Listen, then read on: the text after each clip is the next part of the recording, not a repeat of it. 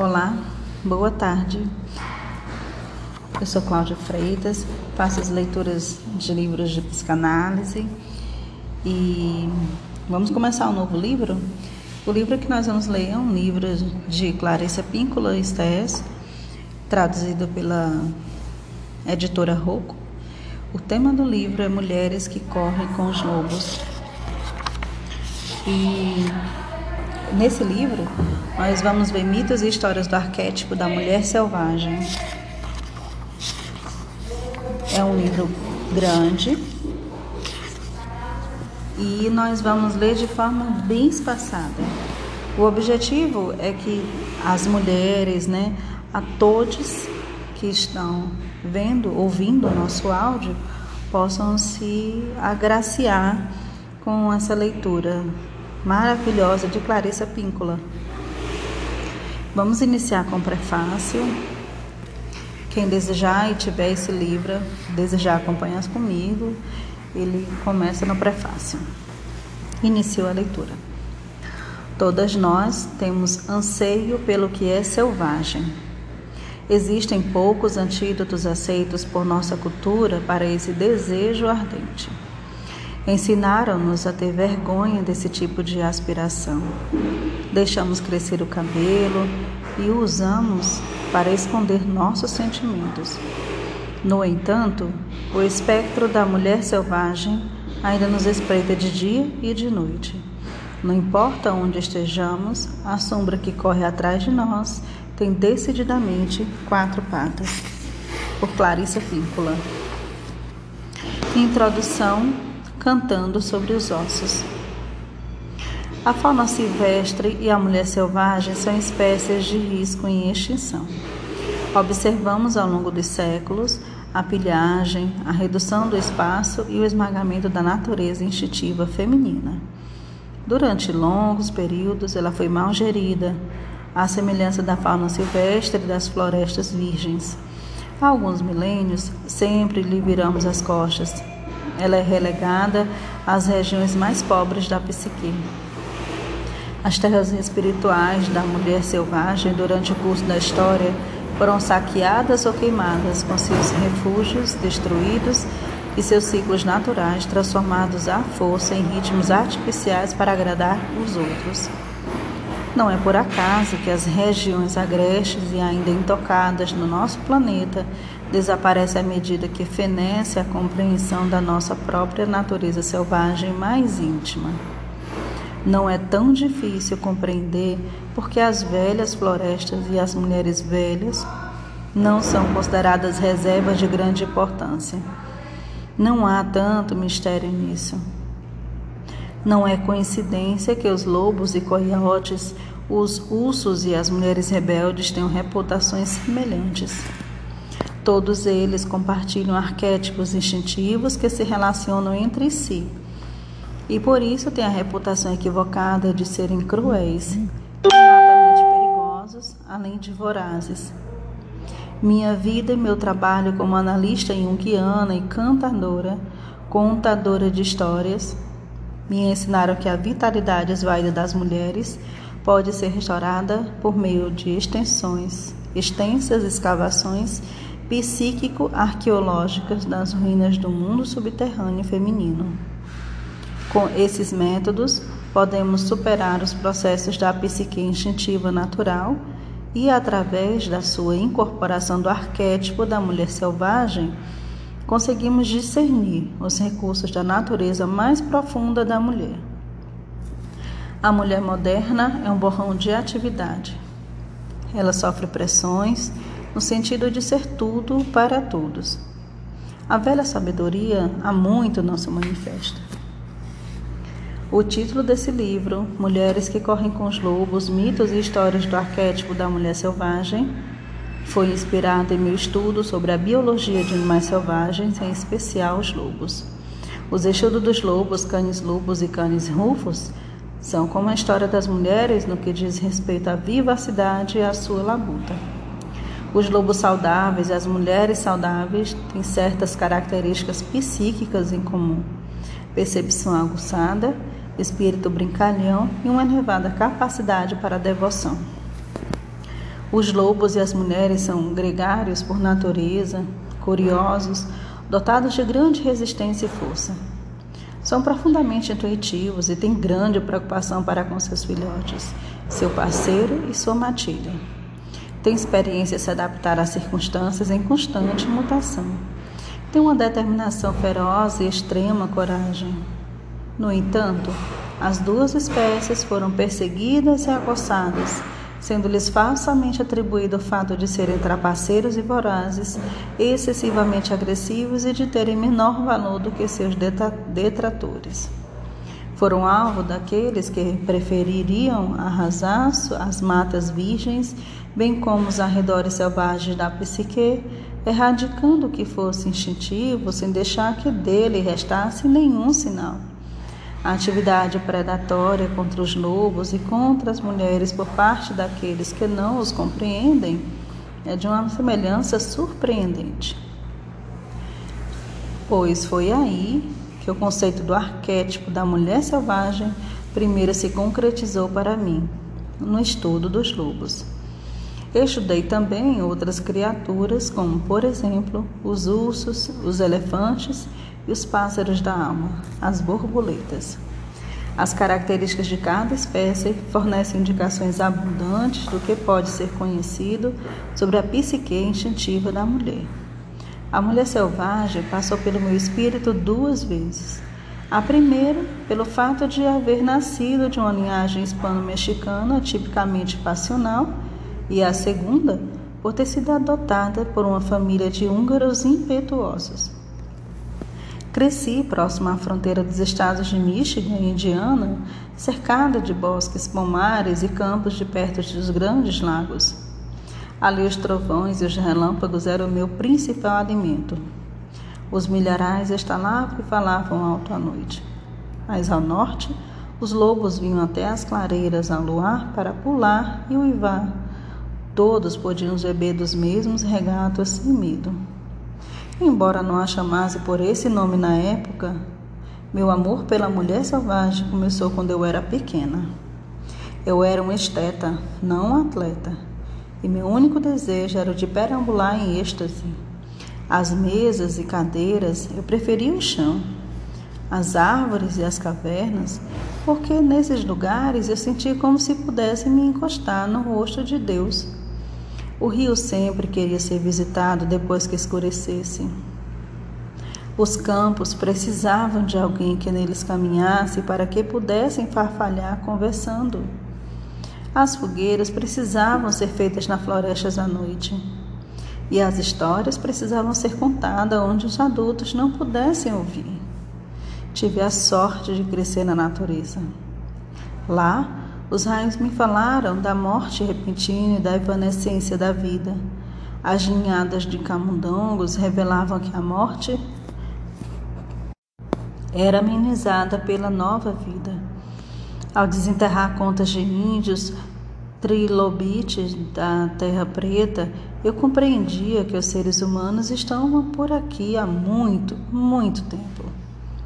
Tive aula sobre a sagrada arte da autodecoração, como borboletas pousadas no alto da minha cabeça, vagalumes servindo de joias durante as noites e rã verdes esmeralda como pulseiras. Uma loba matou um dos seus filhotes que estava mortalmente ferido. Para mim foi mais uma dura lição sobre compaixão e a necessidade de permitir que a morte venha aos que estão morrendo. As lagartas cabeludas que caíam dos seus galhos e voltavam a subir, arrastando-se, me ensinaram a determinação. As cócegas do seu caminhar no meu braço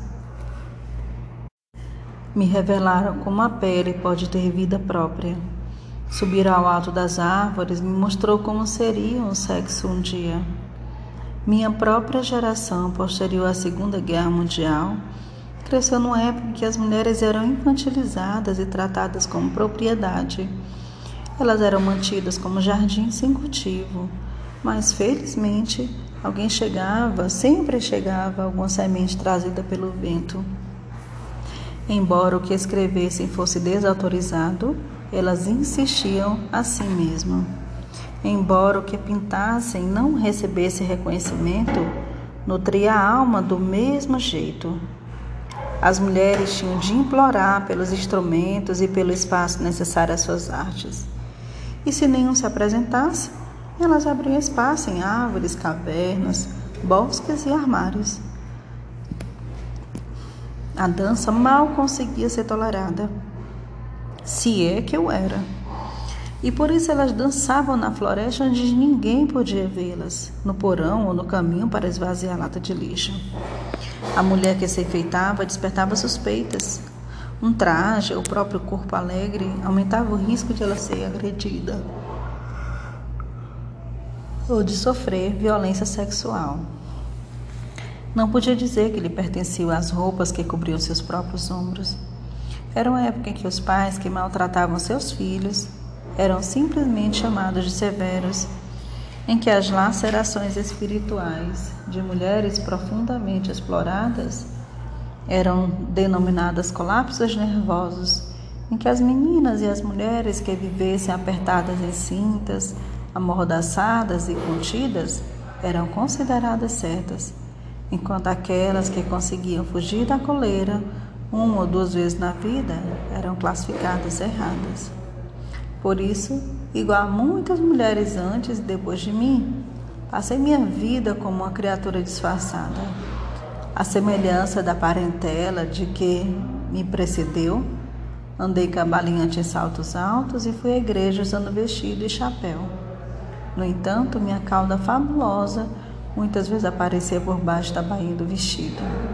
Minhas orelhas se contorciam até meu chapéu sair do lugar no caminho, no mínimo cobrindo meus olhos e às vezes indo parar no outro lado da nave. Não me esqueci da canção daqueles anos sombrios, a canção da alma faminta, mas também não me esqueci do alegre canto profundo, cuja letra volta à nossa mente quando nos dedicamos à regeneração do espírito como uma trilha que atravessa a floresta e vai cada vez diminuindo mais, até quando parece se reduzir a nada.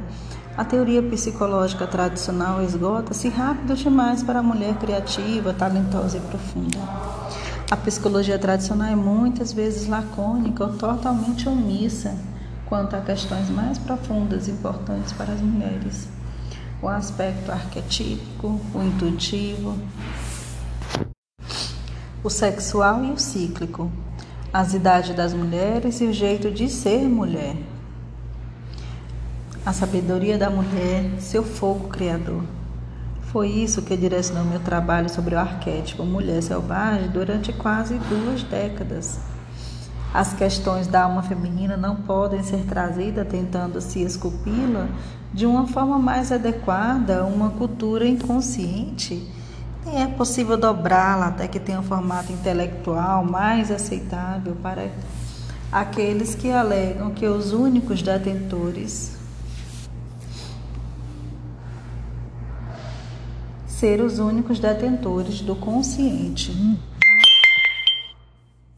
Não. Foi isso que já provocou a transformação de milhões de mulheres que começaram como forças poderosas e naturais em pares na sua própria cultura. Na verdade, a meta deve ser a recuperação e o resgate da bela forma psíquica natural da mulher. Os contos de fadas, os mitos e as histórias proporcionam uma compreensão que aguça nosso olhar para que possamos escolher o caminho deixado pela natureza selvagem.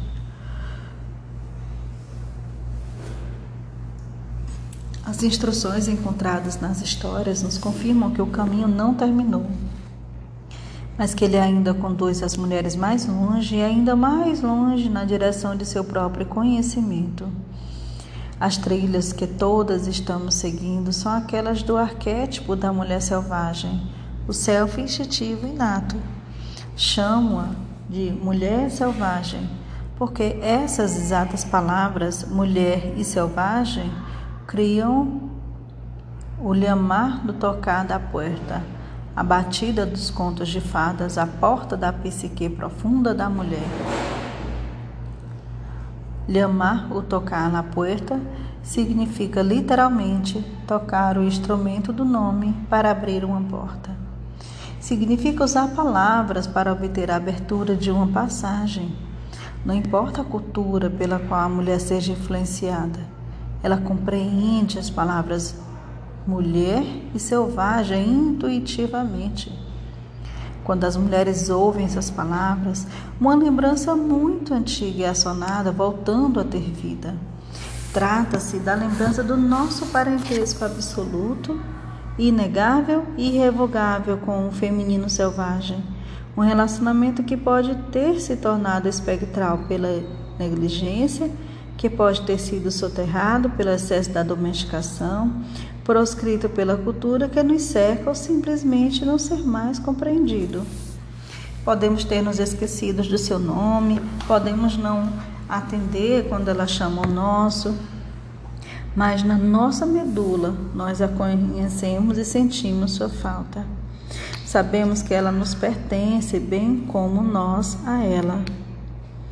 Foi dentro desse relacionamento essencial, fundamental e básico que nascemos e na nossa essência é dele que derivamos. O arquétipo da mulher selvagem envolve ser o afã matrilinear Há ocasiões em que vivenciamos sua presença, mesmo que transitoriamente ficamos loucas de vontade de continuar. Para algumas mulheres, essa revitalizante prova da natureza ocorre durante a gravidez, durante a amamentação, durante o milagre das mudanças que surgem à medida que se educa um filho, durante os cuidados que dispensamos ao relacionamento amoroso, os mesmos que dispensaríamos ao jardim muito querido. Por meio da visão, também temos uma percepção dela através de cenas de rara beleza. Costumo sentir sua presença quando vejo o que no interior chamamos de pôr do sol divino. Senti que ela se mexeu dentro de mim quando vi os pescadores saindo do lago ao escurecer com as lanternas acesas e também quando os vi os dedinhos dos pés do meu filho recém-nascido, todos enfileirados como grãos de milho doce na espiga. Nós havemos sempre que havemos, o que ocorre por toda parte. Ela também chega a nós através dos sons, da música que faz vibrar, vibrar o externo e que anima o coração. Ela chega com o tambor, o assobio, o chamado e o grito. Ela vem com a palavra escrita e falada. Às vezes, uma palavra, uma frase, um poema ou uma história soa tão bem, soa tão perfeito que faz com que nos lembremos, pelo menos por um instante, da substância da qual somos feitas e do lugar que é o nosso verdadeiro lar. Essas efêmeras provas da natureza Vim durante a mística da inspiração. Ah, ela está aqui. Ela já se foi. O anseio por ela surge quando nos encontramos por acaso com alguém que manteve esse relacionamento selvagem. Ele brota quando percebemos que dedicamos pouquíssimo tempo à fogueira mística, ao desejo de sonhar, um tempo ínfimo à nossa própria vida criativa, ao trabalho de nossa vida, aos nossos verdadeiros amores. Contudo, estes são vislumbres fugazes, originados tanto da beleza quanto da perda, que nos deixam tão desoladas, tão agitadas, tão ansiosas que acabamos por seguir a nossa natureza selvagem. É então que saltamos floresta dentro em ao deserto ou à neve, corremos muito, com nossos olhos varrendo o solo, nossos ouvidos em fina sintonia, procurando em cima e embaixo, em busca de uma pista, um resquício, um sinal de que ela ainda está viva, de que não perdemos a nossa oportunidade. E quando farejamos o seu rastro, é natural que corramos muito para alcançá-la que nos livremos da mesa de trabalho, dos relacionamentos, que esvaziemos nossa mente, viremos uma nova página, insistamos numa ruptura, desobedecemos as regras, paremos o mundo, que não vamos mais prosseguir sem ela. Uma vez que as mulheres a tenham perdido e a tenham recuperado, elas lutarão com garra para mantê-la, pois ela, com ela, suas vidas criativas florescem. Seus relacionamentos adquirem significado, profundidade e saúde. Seus ciclos de sexualidade, criatividade, trabalho e direção são restabelecidos e elas deixam de ser alvo para as suas atividades predatórias dos outros. Segundo as leis da natureza, elas têm igual direito a crescer e vicejar. Agora, seu cansaço no final do dia tem como origem o trabalho e esforços satisfatórios, não o fato de viver enclausuradas no relacionamento, no emprego ou num estado de espírito pequenos demais. Elas sabem instintivamente quantas coisas devem morrer e quando devem viver. Elas sabem como ir embora e como ficar. Quando as mulheres reafirmam o seu relacionamento com a natureza selvagem, elas recebem o ponto, o dom de dispor de uma observadora interna permanente, uma sábia, uma visionária, uma oráculo, uma inspiradora, uma intuitiva, uma criadora, uma inventora e um ouvinte que guia, sugere e estimula uma vida brilhante, vibrante nos mundos interior e exterior. Quando as mulheres estão com a mulher selvagem, a realidade desse relacionamento transparece. Não importa o que aconteça, essa estrutura, mãe e mentora selvagem, dá sustentação às suas vidas interior e exterior. Portanto, o termo selvagem nesse contexto não é usado em seu atual termo, sentido pejorativo de algo fora de controle, mas é seu sentido original de viver uma vida natural, uma vida em que a criatura tem uma integridade inata e limites saudáveis. Estas palavras, mulher e selvagem, fazem com que as mulheres se lembrem de quem são e do que representam. Elas criam uma imagem para descrever a força que sustenta todas as fêmeas. Elas encarnam uma força sem a qual as mulheres não podem viver. O arquétipo da mulher selvagem pode ser visto em outros termos igualmente apropriados.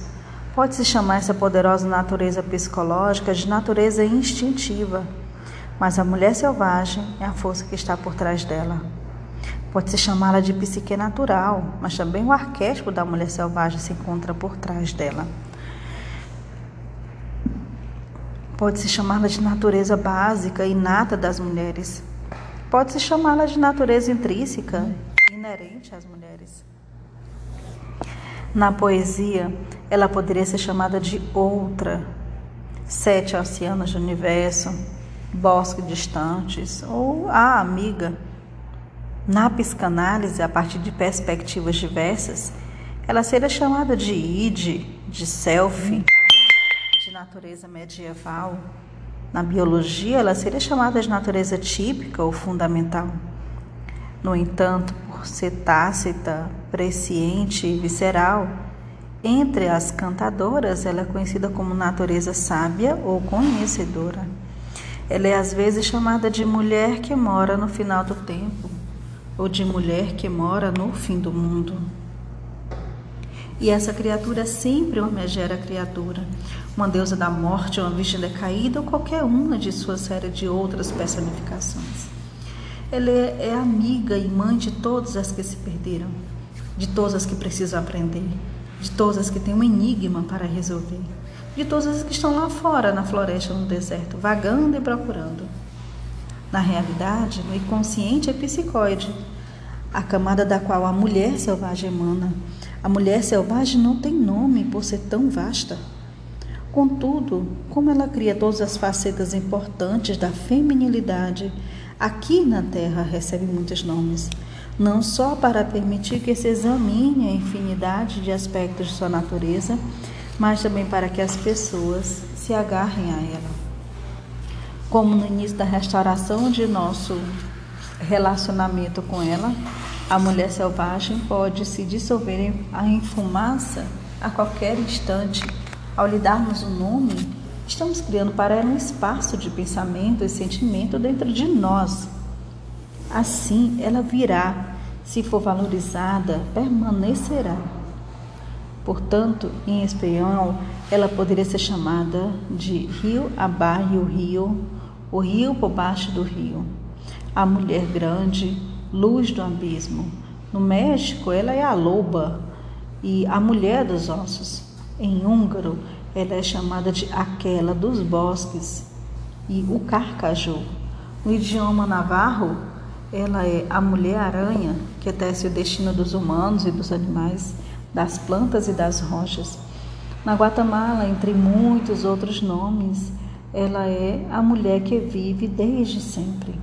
Em japonês, ela é a força espiritual que gera toda a luz, toda a consciência. No Tibete, ela é chamada de a força da dança que produz a clara evidência dentro das mulheres. E a lista continua, e ela continua. A compreensão dessa natureza da mulher selvagem não é uma religião, mas uma prática. Trata-se de uma psicologia em seu sentido mais verdadeiro, alma, o logos ou um conhecimento da alma. Sem ela, as mulheres não têm ouvidos para ouvir o discurso de sua alma ou para registrar a melodia dos seus próprios ritmos interiores. Sem ela, a visão íntima das mulheres é impedida pela sombra de uma mão e grande parte de seus dias é passada por, num tédio paralisante ou então em pensamentos ilusórios sem ela, as mulheres perdem a segurança do apoio de sua alma. Sem ela, elas se esquecem do motivo pelo qual estão aqui.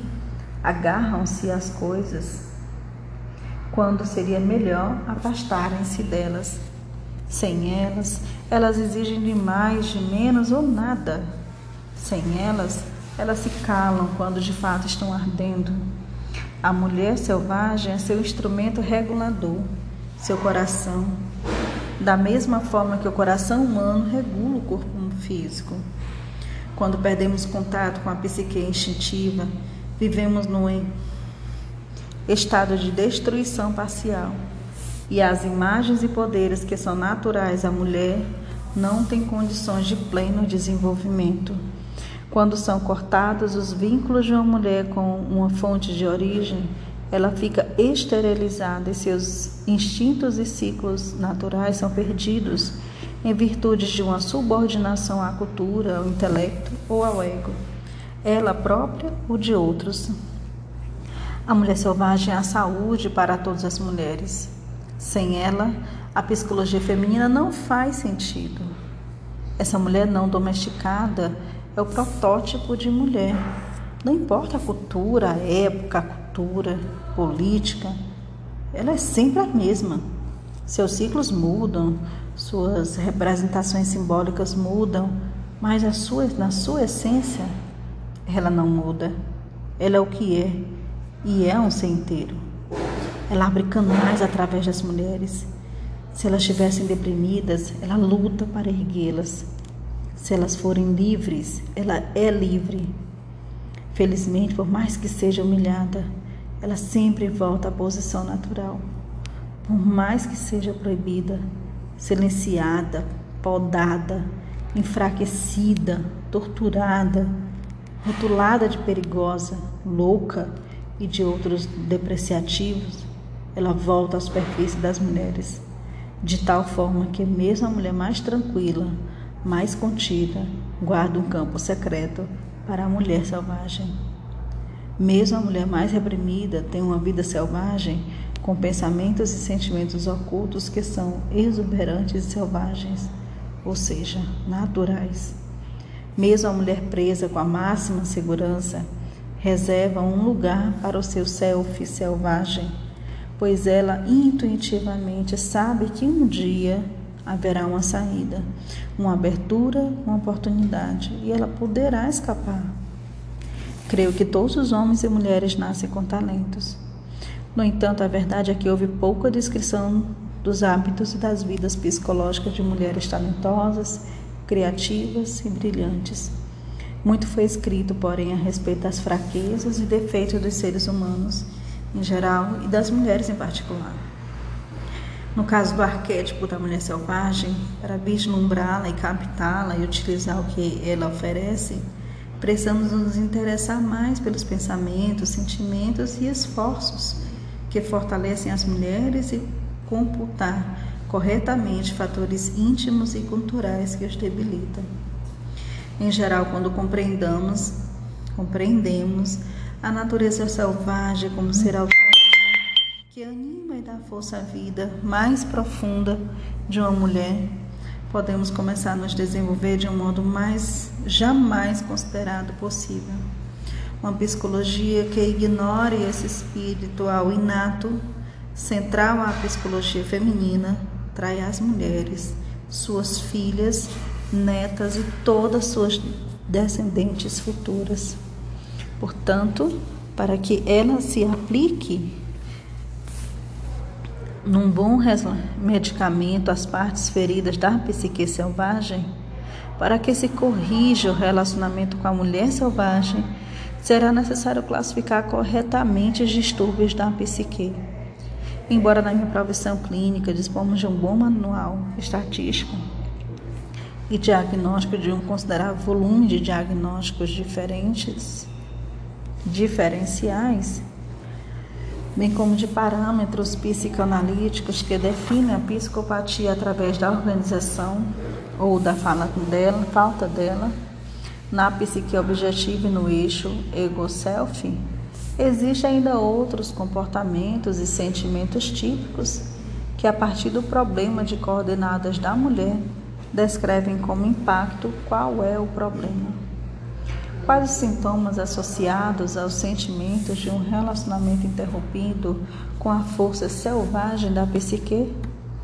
Sentir, pensar ou agir segundo qualquer um dos seguintes exemplos representa ter um relacionamento em parte prejudicado ou inteiramente perdido com a psique instintiva profunda.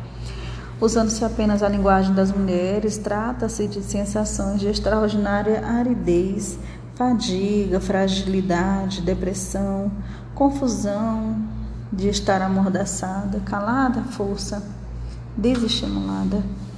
Sentir-se assustada, deficiente ou fraca, sem inspiração, sem ânimo, sem expressão, sem significado, envergonhada, com uma fúria crônica, instável, amarrada, sem criatividade, reprimida ou transtornada. Sentir-se impotente, insegura, hesitante e bloqueada, incapaz de realizações, entregando a própria criatividade para os outros escolhendo parceiros, empregos ou amizades que lhe esgotam a energia, sofrendo por viver em desacordo com os outros ciclos, superprotetora de si mesma, inerte, inconstante, vacilante, incapaz de regular a própria marcha ou de fixar limites.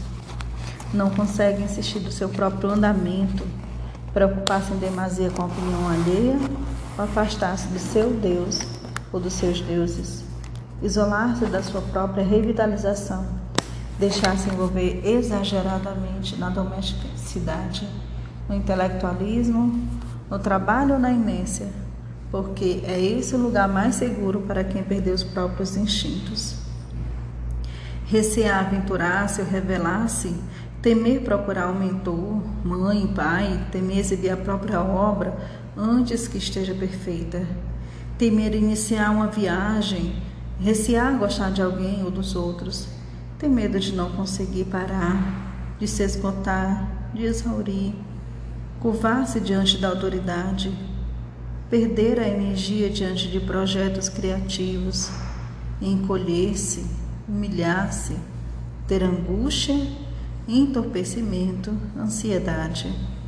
Ter medo de revidar quando não resta outra coisa a fazer medo de experimentar o novo, medo de enfrentar, de exprimir sua opinião, de criticar qualquer coisa, de sentir náusea, aflição, acidez, de sentir-se partida ao meio, estrangulada, conciliadora e gentil com extrema facilidade, de ter sentimentos de vingança, ter medo de parar, ter medo de agir, contar até três repetidamente sem conseguir começar, ter medo de superioridade ambivalência e, no entanto, não fosse por isso ser plenamente capaz em perfeito funcionamento.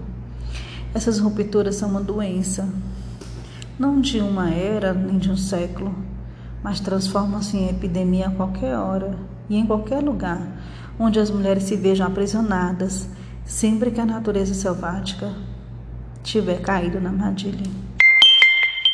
Uma mulher saudável assemelha-se muito ao lobo, robusta, plena, com grande força vital que dá a vida que tem consciência no seu território, engenhosa, leal, que gosta de perambular. Entretanto, a separação da natureza selvagem faz com que a personalidade da mulher se torne mesquinha, parca, fantasmagórica, espectral. Não fomos feitas para ser fãs, franzinas de cabelos frágeis, incapazes de saltar, de perseguir, de parir, de criar uma vida. Quando as vidas das mulheres estão em estase, tédio, já está na, na hora de a mulher selvática aflorar.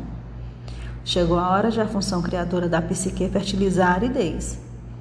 De que maneira a mulher selvagem afeta as mulheres? Tendo a mulher selvagem como aliada, como líder, modelo, mestra, passamos a ver não com dois olhos, mas com a intuição que dispõe de muitos olhos. Quando afirmamos a intuição, somos, portanto, como a noite estrelada Fitamos o mundo com milhares de olhos. A mulher selvagem carrega consigo os elementos para a cura, traz tudo que a mulher precisa saber e ser. Ela dispõe do remédio para todos os males. Ela carrega histórias e sonhos, palavras e canções, signos e símbolos. Ela é tanto veículo quanto destino. Aproximar-se da natureza instintiva não significa desestruturar-se mudar tudo da esquerda para a direita, do preto para o branco, passar do leste para o oeste, agir como louco ou descontrolada. Não significa perder as socializações básicas, tornar-se menos humana. Significa exatamente o oposto. A natureza selvagem possui uma vasta integridade. Ela implica delimitar territórios, encontrar nossa matilha, ocupar nosso corpo com segurança e orgulho, independentemente dos dons e das limitações desse corpo. Falar e agir em defesa própria, estar consciente, alerta, morrer aos poderes da intuição do pressentimento inato às mulheres, adequar-se aos próprios ciclos, descobrir aquilo a que pertencemos, despertar com dignidade e manter o máximo de consciência possível. Às vezes, pedem que diga o que eu faço no consultório para ajudar as mulheres a voltar às suas naturezas selvagens. Dou uma ênfase substancial à psicologia clínica de desenvolvimento e uso o ingrediente mais fácil e mais acessível para a cura e histórias. Acompanhamos o material fornecido pelos sonhos da paciente, material que contém muitas tramas e enredos. As sensações físicas e as recordações do corpo da analisanda são também histórias que podem ser interpretadas e traduzidas para um nível consciente.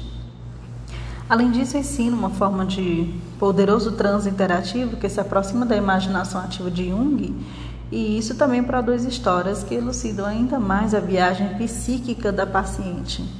Entramos em contato com a natureza selvagem através de perguntas específicas, através de exame de contos de fadas, histórias de folclore, lendas e mitos. Na maioria das vezes, conseguimos, com o tempo, descobrir o mito ou conto de fada condutor, que contém todas as instruções de que uma mulher necessita para seu atual desenvolvimento psíquico. Essas histórias compreendem o drama da alma de uma mulher. É como uma peça de teatro com instruções sobre palco os personagens e os acessórios. O ofício de fazer é uma parte importante do trabalho. Esforço-me para capacitar as minhas pacientes, ensinando-lhes ofícios antiquíssimos das mãos, entre eles a confecção de amuletos e talismãs, fazendo que eles podem ser qualquer coisa, desde simples varinhas com fitas até peças sofisticadas de escultura. A arte é importante porque ela celebra as estações da alma, ou algum acontecimento trágico especial na trajetória da alma. A arte não é só para o indivíduo, não é só um marco da compreensão do próprio indivíduo. Ela também é um mapa para aqueles que virão depois de nós. Como seria se imaginar o trabalho com cada pessoa extremamente individualizado? Pois é verdade que não existem pessoas iguais. Esses fatores, no entanto, permanecem constantes no meu trabalho com pessoas, e eles são fundamentos para todo o trabalho dos seres humanos. O meu, assim como o seu. O ofício de perguntar, o ofício de contar histórias, o ofício de ocupar as mãos, e todos estes representam a criação de algo, e esse algo é a alma. Sempre que alimentamos a alma, ela garante a expansão. Portanto, seguem-se histórias que elucidam o relacionamento com a mulher selvagem. As histórias e mitos transcritos nessa obra são transcrições literais das minhas conferências. Os contos são apresentados em detalhes fiéis e em sua integridade arquetípica. Estão também incluídas algumas das as mulheres que respondam após refletirem sobre elas, para propiciar uma convergência consciente do precioso self selvagem. Além disso, descrevo em detalhes algumas das atividades, brincadeiras experimentais e artísticas que ajudam as mulheres a reter na memória consciente o numen do seu trabalho. Elas foram extraídas das minhas oficinas a respeito da mulher instintiva e todas elas ou qualquer uma são úteis para a reemergência da nossa natureza selvagem. Como espero que vocês concluam, tratam-se de métodos palpáveis para amenizar velhas cicatrizes, dar alívio a antigas feridas e recuperar técnicas esquecidas de um modo prático. As histórias são bálsamos medicinais. Achei as histórias interessantes desde que eu vi a minha primeira. Elas têm uma força não exigem que se faça nada, que se seja nada, que se haja de nenhum modo. Basta que prestemos atenção. A cura para nenhum dano, para resgatar algum impulso psíquico perdido está nas histórias. Elas suscitam interesse, tristeza, perguntas, anseios e compreensões que fazem aflorar o arquétipo, nesse caso, da mulher selvagem. Nas histórias estão incrustadas instruções que nos orientam a respeito da complexidade da vida, as histórias nos permitem entender a necessidade de reerguer um arquétipo submerso e os meios para realizar essa tarefa. Dentre centenas de histórias que examinei durante décadas, as que estão nas páginas que se seguem são as que experimentem, exprimem com maior clareza a fartura do arquétipo da mulher selvagem. Às vezes, várias camadas culturais superpostas desorganizam os esqueletos das histórias. Por exemplo, no caso dos irmãos Green, entre outros colecionadores de contos de fadas dos últimos séculos, existe forte suspeita de que os informantes ou os contadores de histórias daquela época às vezes purificavam as histórias em consideração aos irmãos religiosos. Também suspeitamos de que os famosos irmãos tenham continuado a tradição de cobrir antigos símbolos pagãos com outros cristãos, tal como que uma velha curandeira no conto passava a ser uma bruxa perversa. Um espírito transformava-se num anjo, um véu, uma coifa iniciática, tornava-se um lenço. Uma criança chamada Bela, nome costumeiro para a criança nascida durante os festejos solísticos, era rebatizada de Dolorosa. Os elementos sexuais eram omitidos, animais e criaturas prestimosos eram transformados em demônios e espíritos do mal. Foi assim que se perderam muitos dos contos femininos que continham instruções sobre o sexo, amor, dinheiro e casamento, o parto, a morte e a transformação. Foi assim que foram arrasados e encobertos os mitos e os contos de fadas que explicam mistérios antiquíssimos das mulheres. A maioria das coletâneas de contos de fadas e mitos hoje existentes foi expurgado tudo o que foi escatológico, sexual, perverso, pré-cristão, feminino, iniciático, ou que se relacionasse com as deusas, que representasse a cura para vários males psicológicos e que desse orientação para alcançar êxtases espirituais. No entanto, eles não estão perdidos para sempre. Em cada fragmento de história há a estrutura do todo. Andei bisbilhotando no que chamam de, em tom brincalhão de paleomitologia e retórica do conto de fadas. Compara muitas versões do mesmo conto e compila a maior parte possível de versões novas e antigas. Compara então as formas no trabalho de reconstrução a partir de antigos modelos arquetípicos recolhidos em anos de estudos da psicologia dos arquétipos que preserve e estuda todos os enredos e temas dos contos de fadas, das lendas e dos mitos como o objetivo de compreender as vidas instintivas dos seres humanos. Recebo ainda de modelos presentes nos mundos imaginários do inconsciente coletivo de todos os seres humanos, aos quais podemos recorrer através de sonhos e de estados especiais de consciência. Muitas vezes, um último acabamento pode ser obtido por meio de comparação das versões das histórias com dados arqueológicos das próprias culturas femininas ancestrais, como, por exemplo, imagens, máscaras e cerâmicas rituais. Em suma, usando o estilo dos contos de fada, passo muito tempo remexendo as cinzas com meu nariz. Venho estudando padrões arquetípicos há mais de 20 anos, e os mitos, contos de fadas e folclore há muito mais tempo. Acumulei vários conhecimentos sobre os esqueletos das histórias. É fácil detectar quando está faltando o esqueleto numa história. No transcorrer dos séculos, várias conquistas de nações por outras nações e conversões religiosas, tanto pacíficas quanto impostas pela força, encobriram, alteraram a essência original das antigas histórias. Existem, porém, boas novas. Apesar de todo o desmantelamento estrutural das versões existentes nos contos, um padrão definido e luminoso ainda transparece. A partir dele podemos realizar uma reconstrução. A partir das formas dos fragmentos e pedaços, podemos determinar com acervo que foi perdido na história. E esses pedaços que faltam podem ser reformulados com prescrição, precisão, revelando muitas vezes espantosas estruturas subjacentes que começam a sanar a tristeza das mulheres originada pela destruição de tantos outros antigos médicos. Não é bem assim. Elas não foram destruídas. Tudo que poderíamos precisar, tudo que poderíamos um dia chegar a precisar, ainda está saindo ao sussurro dos esqueletos das histórias. Coletar histórias é uma atividade paleontológica contínua. Quanto maior o número de ossos de esqueleto de história que vivemos, maior a probabilidade de descoberta da história inteira. Quanto mais inteiras forem as histórias, maior será o número de mudanças de desenvolvimento da psique a nós apresentados, e melhor será a nossa oportunidade de captar e evocar o trabalho da alma. Quando trabalhamos a alma, ela, a mulher selvagem, vai se expandindo. Quando criança, tive a sorte de viver cercada de pessoas de muitos dos velhos países da Europa e do México. Muitos dos membros da minha família, vizinhos e amigos eram norte-americanos de primeira geração ou haviam chegado recentemente na Hungria, Alemanha, Romênia, Bulgária, Eslováquia, Polônia, República Tcheca, Eslováquia, Sérvia, Croácia e Rússia, Lituânia e Boêmia, assim como Jalisco, Michoacán, Juarez e de muitas outras aldeias fronteiriças entre o México, Texas e o Arizona. Eles chegavam para trabalhar nos campos, na colheita, nas usinas siderúrgicas, nas escavações de ruínas, nas cervejarias e em serviços domésticos.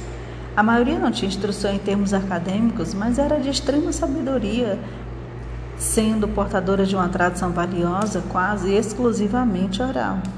Muitas das pessoas da família e da vizinhança ao meu redor haviam sobrevivido a campos de trabalhos forçados, a campos de refugiados, a campos de deportação e concentração, onde os contadores de histórias, entre eles, haviam vivido uma versão de pesadelo nas histórias de Sherazade. As terras das famílias de muitos deles haviam sido confiscadas, muitos haviam vivido em prisões para imigrantes, muitos haviam sido repatriados contra sua vontade. Com esses rústicos contadores de histórias, aprendi pela primeira vez os contos em que as pessoas recorrem quando a vida pode se tornar a morte e a morte pode se tornar a vida a qualquer instante. Com eles também aprendi que os contos de fada dos livros haviam de algum modo sido modelados para que grande parte do seu vigor se perdesse. Mais tarde, na década de 1960, quando migrei para o oeste na direção das montanhas rochosas, vivi entre desconhecidos carinhosos, judeus, irlandeses, gregos, italianos, afro-americanos e alsacianos, que se tornaram amigos e espíritos irmãos. Tive a bênção de conhecer uma das mais raras e antigas comunidades latinas do oeste dos Estados Unidos, como por exemplo os trampas e truxas do Novo México. Tive a felicidade de passar algum tempo com os americanos nativos, desde o povo Inuit do norte, passando pelos pueblos e pelos povos dos grandes planícies do norte até Nahuatl, Lacandon, Cheuatepecan, Ixou, Seri, Mayan, Quiché, Mayan, Rakshel, Mosquito, Nua, Nazca, Quechua e Varo da América Central e do Sul. Troquei histórias em mesas de cozinha, debaixo de barreiras, em galinheiros e currais de ordenha, e enquanto preparava tortilhas, segui o rastro de animais selvagens e bordava o um milionésimo ponto de cruz. Tive a sorte de compartilhar o último prazo de Chile e cantar gospel junto para ressuscitar os mortos. De dormir com as estrelas em casas, sem telhado. Sentei em perto do fogo para me aquecer, para jantar, para as duas possibilidades. Em Little Italy, Poshintal, High Country, Los Barrios e em outras comunidades étnicas por todo o meio oeste e o extremo oeste urbano. E ultimamente troquei histórias sobre disparates, maus espíritos com contadores de histórias nas Bahamas. Minha maior sorte foi a de que, onde quer que eu fosse, as crianças, as senhoras, os bosques em pleno vigor, os velhos e velhas, artistas da alma, saíam dos bosques, das florestas, dos prados, das dunas, para me regalar com seus sons ronqueiros. E eu também a eles. Vamos dar uma pausa agora nessa leitura, porque ainda faltam poucas páginas mas o áudio vai ficar já está muito longo. Continuamos no próprio próximo áudio.